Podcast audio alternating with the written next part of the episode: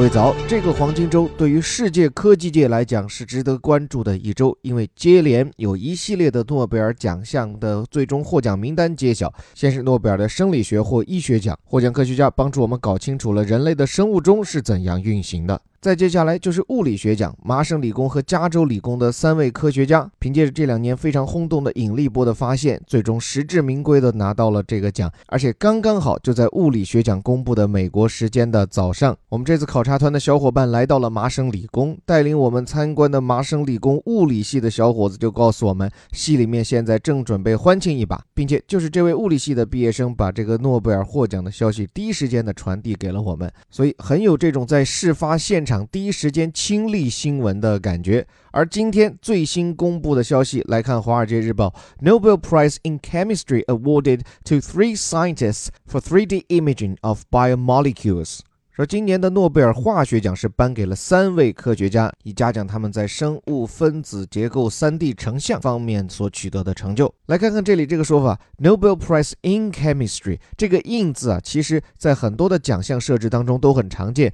就是我这是一个什么样的奖，它用的都是 in。比如说这是一个文学奖，Nobel Prize in Literature，包括之前的 Nobel Prize in Physiology or Medicine，诺贝尔生理学或医学奖。用的都是这个 in，当然你要说是 price of something，其实也是可以的哈，没有那么的讲究。只不过呢，用一个 in 表示的是在某一领域，of 呢它就更加的确切，就指的是这个奖的名字就叫做 price of blah blah blah。后面这个 award 它是一个动词，表示的这个奖是颁给了谁？给了谁呢？To three scientists，今年又是三位科学家获奖。我们知道诺贝尔奖它的得奖人数最多不能超过三位，包括我们中国，其实在六零年代的时候，我们的人工合成胰岛素就曾经有望冲击诺贝尔奖，但就是由于当时我们的参与的科研团队实在是太庞大了，所以没有办法最后定位到是具体哪个人来得这个奖。而回到这里，诺贝尔奖最多就发给 three scientists 三位科学家。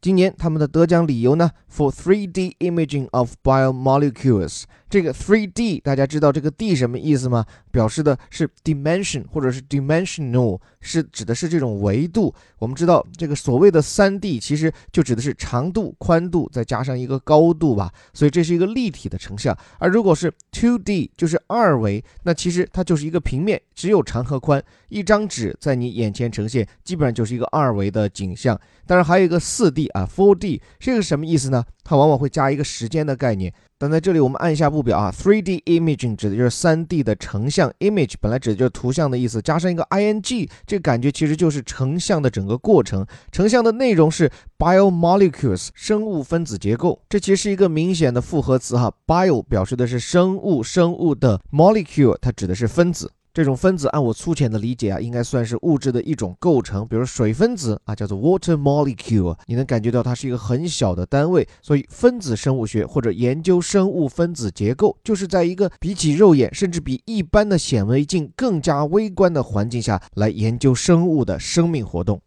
我们来认识一下今年的三位获奖人啊，叫做 Messrs. Dubochet, Frank and Henderson conceived techniques allowing for high-resolution imaging of everything from proteins to viruses。就是这三位先生，Dubochet、Frank 和 Anderson，他们是取得了一项技术，可以进行高分辨率的成像，无论是蛋白质结构还是病毒。先说明一下啊，一开头这个 Messrs，它并不是一个人的名姓，而是英语当中对于这个先生他的一种尊称，而且是指不止一位先生，所以你可以把它理解成是 Mister，就是 M-R 那个单词的复数。这里这个 conceive 它其实是构想的意思啊，本来这个词还有一个意思是孕育，就怀孕也可以用到这个词。这里它表示的是你孕育出了一个思想或者构思出了一个什么东西。Technique 指的是一门技术，说这是一项什么样的技术呢？Allowing for high resolution imaging 就是能够实现高分辨率成像的这个技术。这个 resolution 它指的是这种分辨率，高分辨率 high resolution。啊，这个 of everything 这话说的可能有点过了，所以编辑又兜回来，所有的东西都能成像，从什么？从蛋白质到病毒 protein 指的是蛋白质，virus 也是我们见到的常客，表示的是病毒。这里给大家介绍一下这三位获奖得主啊。首先，这个 Dubichet 他其实是一名瑞士的科学家，来自于瑞士的洛桑大学。这位 Frank 呢，他是一位德国人，但后来加入了美国籍，现在是哥伦比亚大学的教授。而 Henderson 则是英国剑桥大学的教授。另外，关于他们今年的获奖成果，虽然我是一个门外汉，但也在第一时间了解了一些情况。其实主要是依托于一种叫做冷冻显微技术的突破，什么意思呢？我们知道分子它的活动速度非常的快，我们放在显微镜下面，你可以想象它的流窜速度是你根本很难定位的。所以怎么办呢？在过往，科学家就通过一些叫固定剂或者是染色剂的这种途径啊，能够尽可能的去观察，但是依然成像不够清晰、不够细致，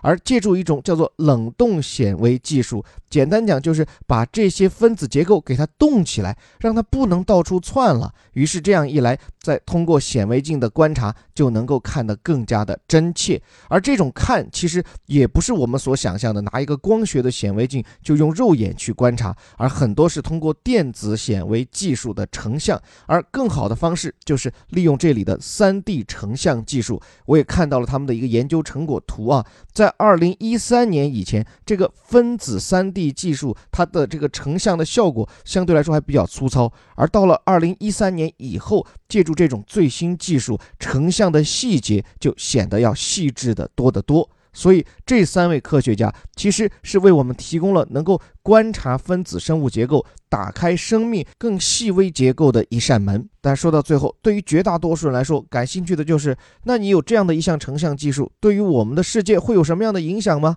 那我就看到有科学家出来做了第一时间的解读，比如一种困扰人类的疾病叫做阿尔兹海默症，我们更通俗的译法叫做老年痴呆症。对于这种疾病，我们目前是束手无策，没有任何有效的药物可以根治这种疾病。很大程度原因就是对于这种疾病的成因，我们都还没有搞得清楚。当然，现在人类已经越来越清楚的是，阿尔兹海默症和遗传有很大的关系，而遗传就涉及到分子的生物结构。就在去年，科学家们是公布了他们对于可能构成阿尔兹海默症的一种酶，说白了就是一种蛋白质结构嘛。科学家对于这种酶的生物分子构成是进行了研究，并且公布出了它的 3D 成像。而这种成像凭借的就是这三位科学家今天获奖的这种技术，所以这三位科学家的伟大是为我们人类装上了一双更加犀利的眼睛，能够帮助我们把这纷繁多变的微观世界看得清清楚楚、真真切切。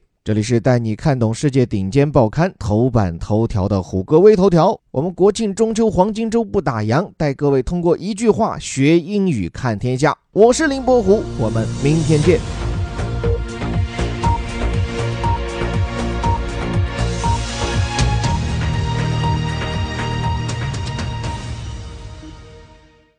Nobel Prize in Chemistry awarded to three scientists for 3D imaging of biomolecules. Messrs. Dubichet, Frank, and Henderson conceived techniques allowing for high resolution imaging of everything from proteins to viruses.